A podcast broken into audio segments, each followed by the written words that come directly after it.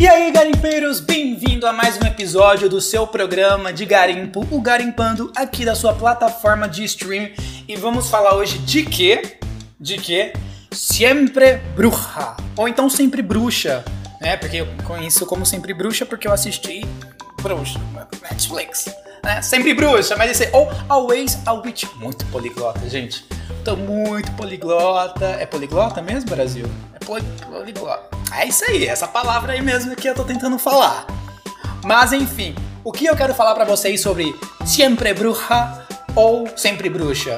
Gente, essa série, ah, eu sou tão suspeito para falar dela que vocês não têm noção. Eu sou simplesmente apaixonado por essa série. Eu acho que, por, por não ser uma série dos Estados Unidos, eu acho que ela tem um corte de câmera, um visual, a história é, tudo nela é tão interessante que, que te faz simplesmente se desprender desse mundo por alguns segundos, né? Então é isso que eu quero falar para vocês hoje. Antes de tudo, vamos seguir o mesmo esquema de sempre. Eu vou falar aqui sobre o que é a série, vou ler. Dessa vez eu vou ler, então vai parecer que eu tô lendo, é porque eu realmente estou lendo vou ler algumas coisas, vou dar minha opinião, vou ler outra coisa, dar minha opinião e assim vai indo. E eu quero falar, focar um pouquinho mais sobre a segunda temporada que foi lançado agora na Netflix, que por sinal maratonei em um dia, sim, porque como eu disse, sou fã de Sempre Bruxa, Sempre Bruxa, sou muito fã dessa história. Eu acho que ela merece muito mais reconhecimento. Ela merece muito. Sem contar que nesse final de semana, hoje é dia 2, então nesse final de semana, no caso dia 31, 31 de fevereiro, ó louco, ó maluco. Dia 29 de fevereiro, ela tava em sexto lugar na Netflix das séries mais assistidas. Então eu acho que Sempre Bruxa merece sim o nosso review no nosso programa, nossa resenha. Então vamos lá. A série Sempre Bruxa, ela é uma série da, em espanhol da Colômbia e foi começada a ser gravada em 2019. Foi lançada em 2019, né? A trama gira em torno de Carmen Egoluz, que por sinal, gente, a Carmen. Prepare seu coração que você vai amar a Carmen. Uma bruxa e escrava de 1646 e a série é ambientada no século 16 e atualmente em Cartagena, Colômbia. Imagina que é Cartagena mesmo. Se não for, ficamos por esse nome. Então... Mas é isso. A série teve a primeira temporada em 1 de janeiro de 2019 foi quando eu assisti pela primeira vez, porque o nome Sempre Bruxa me chamou muita atenção e foi renovada pela Netflix para uma segunda. O que foi muito bem feito, porque a primeira temporada acabou deixando um gancho que a gente ficou tipo assim, precisamos da segunda, do mesmo modo que acabou a segunda com um gancho para a terceira, né? Mas enfim, o programa ele é dublado para os Estados Unidos e para o Brasil e teoricamente, por ser da Netflix, para uma porrada de países. Então agora eu vou falar um pouquinho sobre a história do Sempre Bruxa, né? Do que, que, o que, que conta essa série. Então, eu vou ler de novo porque a gente tá lendo aqui para dar opinião para vocês. A gente, eu. Em Sempre Bruxa, Carmen Egil, Egil, Engil, gente, me deu a Carmen, vamos botar assim, é acusada de bruxaria e deve queimar na fogueira. Coitada, né, gente? Pra você ver como as coisas eram no século XVI na fogueira. E de acordo com o caminho da Inquisição na Colômbia colonial, em 1646. Ou seja, ela ia queimar porque era assim que a Colômbia funcionava nessa idade, nessa época desse ano. Quando presa e aguardando sua execução, Carmen fez um acordo com o mago Aldemar que a torna capaz de viajar no tempo e ela vai para onde, gente? Para 2019, para fazer o quê? Um favor pro bruxo, porque é assim, né? É igual as blogueiras hoje em dia. Você só, fa só faz as coisas se você der algo pra. Então, só que ela não é capaz de usar magia no nosso mundo, né? Em 2019, digamos assim. 2019 que se passou a primeira temporada. Por isso, tornaria Lucien. E não entendi isso aqui não. Por isso, tornaria Lucien um bruxo poderoso com malignos Gente, eu não entendi esse pedaço que tá escrito aqui, mas vou falar do que, que eu entendi da primeira temporada, porque eu achei muito esquisito isso aqui. Na, na minha opinião, a primeira temporada é o seguinte: Acontece isso, ela é uma bruxa, vai ser queimada na fogueira pela bruxaria dela e tal, e ela é mandada por esse Aldemar pra, pra cá, pra 2019. Só que aí, a série, ela gira em torno de uma coisa que me incomoda muito, que durante a primeira temporada, isso só da primeira, fica girando em torno do amor dela pelo dono dela, que é um cara branco, bonito, sei lá o que, e ela gosta desse cara, traz esse cara pro 2019 e tal, descobre os poderes dela, descobre a magia dela, luta contra esse Aldemar, outros personagens aqui, outros personagens ali e tal. é basicamente isso o resumo da primeira temporada. Eu quero resumir a primeira para entrar na segunda, que a segunda é muito melhor que a primeira. Então, esse é o ponto. Tendo isso como enredo, né? Porque sobre ela ser uma bruxa, quer ser queimada e gostar do cara que era dono dela, por ser. Ah, é escrava, deixando claro que ela era uma escrava. Então, muitas críticas caíram em torno disso, porque como uma personagem tão forte, feminina, negra, pode ter como foco na história principal o fato dela viver atrás de um cara branco e que era dono dela do, do, do, do negócio por ela ser. Ela era escrava dele, da família dele. Então, tipo, a crítica foi exatamente isso. Mas deixando claro que por mais que ela seja uma personagem feminina, forte, empoderada e tudo mais, é, a história se passa em 1600, né? Tipo assim, a primeira parte de onde ela vem. Então, tipo, na teoria, faz sentido ela ser presa a esse homem, porque ela ainda não sabia como as coisas eram nos tempos atuais. Então, teve essa crítica, mas é uma personagem que se desconstruiu no, no, no decorrer da história e as coisas foram foram desenvolvendo, tanto que na segunda temporada o foco não é mais esse, sobre ela gostar desse cara, né? Então, esse é o resumo da primeira temporada, se digamos assim, e algumas críticas. Eu tentei procurar algumas curiosidades para falar para vocês, mas a única curiosidade que eu encontrei foi que a série foi baseada no livro Joe Bruja, escrito por Isidora Chacon. Isidora, Isidora, Isidora, legal. Gente, esse barulho, olha o carro passando numa hora do podcast, gente. Vocês vão ouvir um barulho de um carro aí, mas tá tudo certo, gente. Segue o plano aqui. Então é isso. A primeira temporada gira em torno disso, particularmente assisti. Gostei da história, mas não gostei realmente do ponto dela ficar correndo atrás do cara. Mas vamos pra segunda. Ah, ah, ela tem um personagem muito legal nessa história, que é o Johnny Key.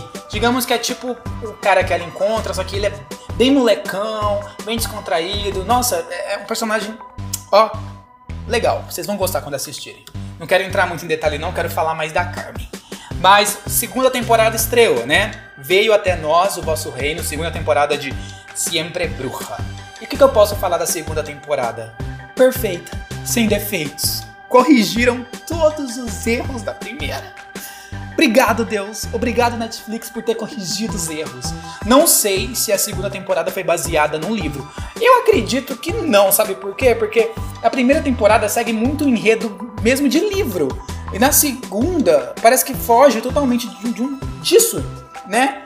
Mas enfim, eu gostei muito do seguinte: na segunda temporada já, já se passa em 2020, né? Como é, passou, passou um ano, então tá, estamos em 2020 na segunda temporada. E o legal é que na primeira temporada, o Johnny Key, ele viaja no tempo e ele vai para uma outra terra dos piratas, se eu não me engano. E é aí que começa a segunda temporada. Dele com os piratas, ele conhece o pirata, pirata Coco, né? ele se passa por pirata. Não lembro como, não me recordo, mas sei que Carmen. A Carmen? É, Carmen está lá, acho que ela foi atrás do Johnny Key no final da primeira, que eu não recordo mesmo, mas acho que ela tá lá nesse mesmo tempo que o Johnny Key na, na época dos piratas. Aí tem o lance da aprendiz da Carmen, que rouba o medalhão do pirata. Aí o, o, o Johnny Key tenta roubar esse mesmo pirata, e ele, para se livrar da morte, que o pirata queria matar ele porque ele roubou ele. O pirata. Não, Johnny Key roubou o pirata. Então ele ou o Johnny Key conta para ele sobre a viagem no tempo, conta tudo, e aqui acontece que a história vai ficar legal o Pirata Coco veio para nosso tempo, 2020. Isso é muito maravilhoso, gente. Sem... Nossa, maravilhoso. Aí pensa um pirata vivendo nos tempos atuais, né? Ok, parte aí. Sem contar que o Pirata Coco é um crush de todo mundo. Ponto. Próxima cena. Mas enfim. Então a história gira em torno disso. A história já começa a se basear em outras coisas. A, a, Carmen, no decorrer da série, faz muito mais feitiços e bruxarias do que na primeira. Ela tem uma motivação durante essa segunda temporada que é trazer a mãe dela, que também é uma bruxa, que também vai ser queimada, para o tempo atual. Tem uma vilã e o melhor, ela desapega totalmente do cara que era dono dela no passado. Tipo, ela simplesmente termina o relacionamento eles terminam, ele volta pro tempo dele, ela ama o nosso tempo e ela fica no nosso tempo. Então isso é maravilhoso. A, a, a crítica sobre em cima disso, a Netflix corrigiu, empoderou a bruxa, botou ela super foda, botou uma vilã mulher também, que vamos ressaltar que não é um vilão homem igual na primeira temporada, botou em cima E foi, gente, e é sucesso, deu muito certo. Lembrando que. Lembrando que não, né? Porque eu não. Lembrando que não tem como lembrar. Mas contando que na segunda temporada, a um lance que eu achei bem interessante. Vocês lembram da baleia azul? Que era aquele lance dos desafios que estourou no mundo. Muita gente ficou preocupada porque dizem que muita gente morreu fazendo os desafios. Isso é abordado com outro nome. Acho que é Mr. Hype, se eu não me engano é o nome que tá lá. E, e a vilã tá dentro desse, desse negócio de. Dessa baleia azul, digamos assim. Também tem esse lance social sobre os desafios, um garoto lá morre, mas aí a série tem uma grande reviravolta, por quê? Porque de algum modo, é, essa vilã, ela descobre ali um modo de, de que a Carmen por ser uma bruxa, ela é de outro tempo. E ela descobre onde tá essa passagem no tempo. Ela faz alguma merda lá e acaba fazendo o que, gente? Adivinha? Mexendo na pedra que traz a Carmen pro nosso mundo. E a Carmen acontece o quê? Vai pro tempo dela. Vai pro tempo dela e conhece o quê? Os antepassados de todo mundo.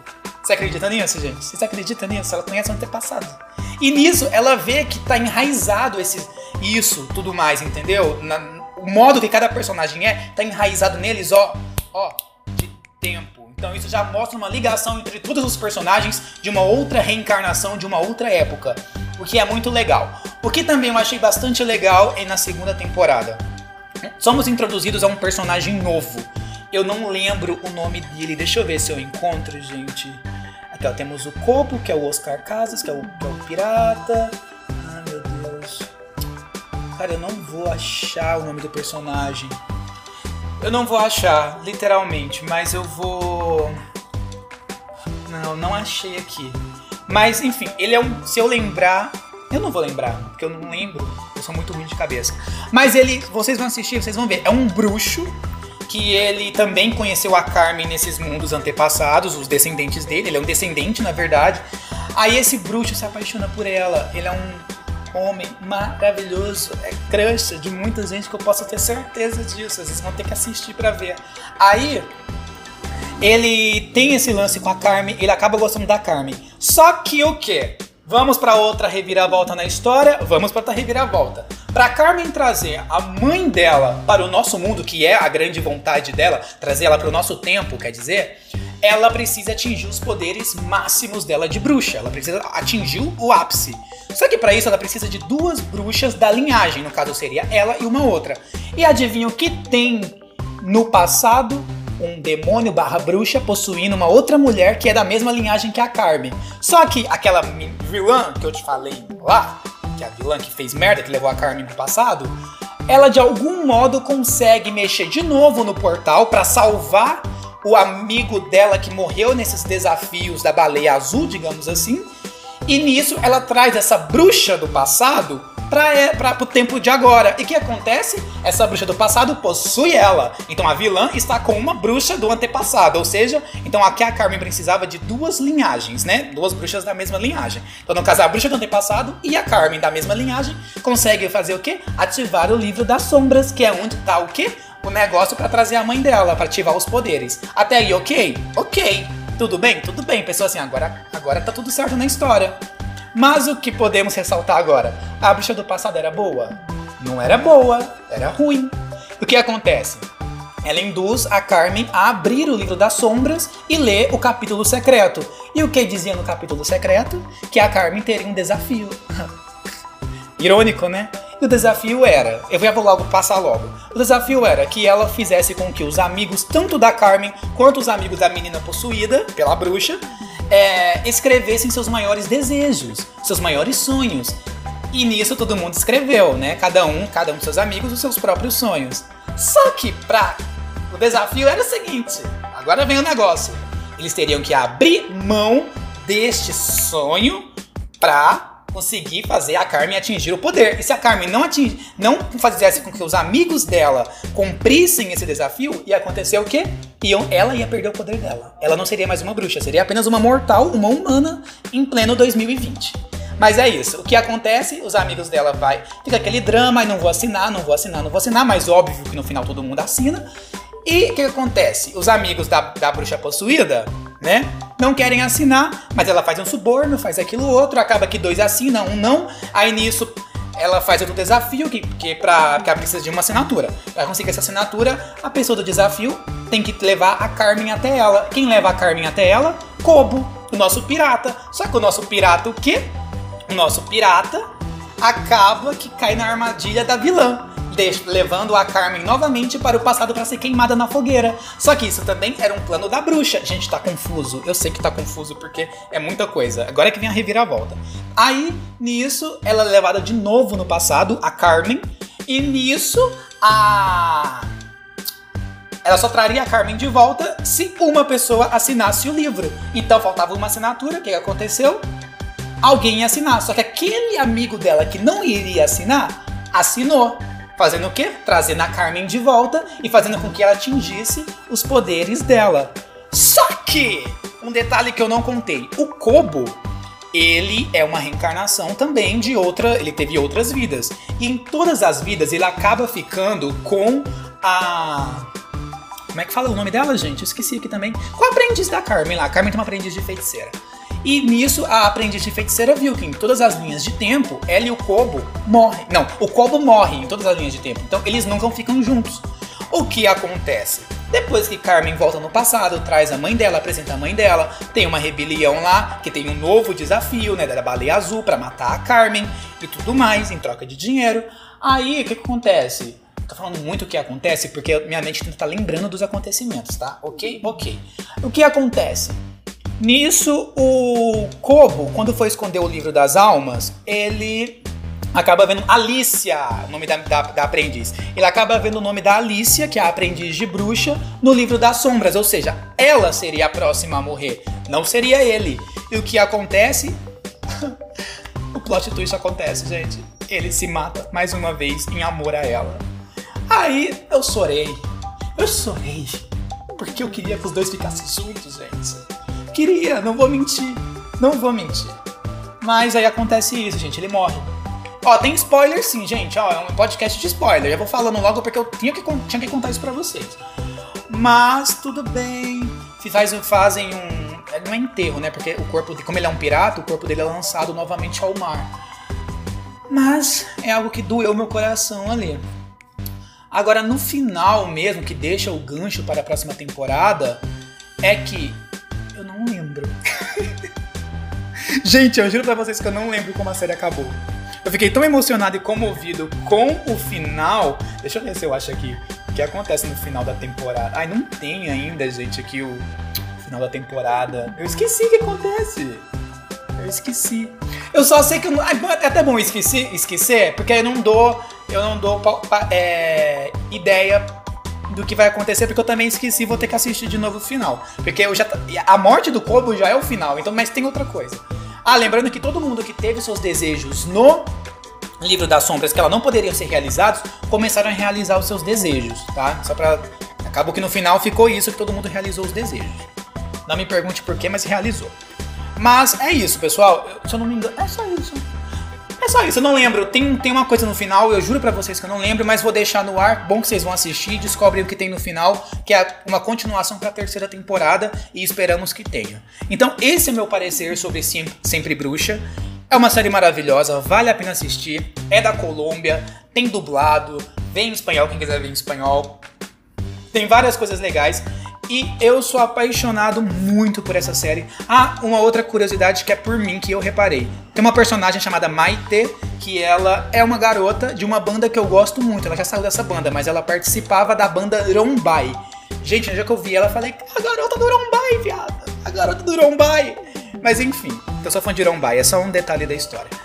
Mas é isso, galera. Assistam Sempre Bruxa, assiste Sempre Bruxa. Espero que vocês gostem. A série é muito empoderada, o empoderamento da personagem é maravilhoso, vale muito a pena assistir. Se conseguir passar pela primeira temporada sem pegar raiva, ótimo. Se não conseguir, não desista, vai pra segunda, deixa a segunda porque a segunda deu um banho de temporada que é maravilhoso. São oito episódios, maravilhosos.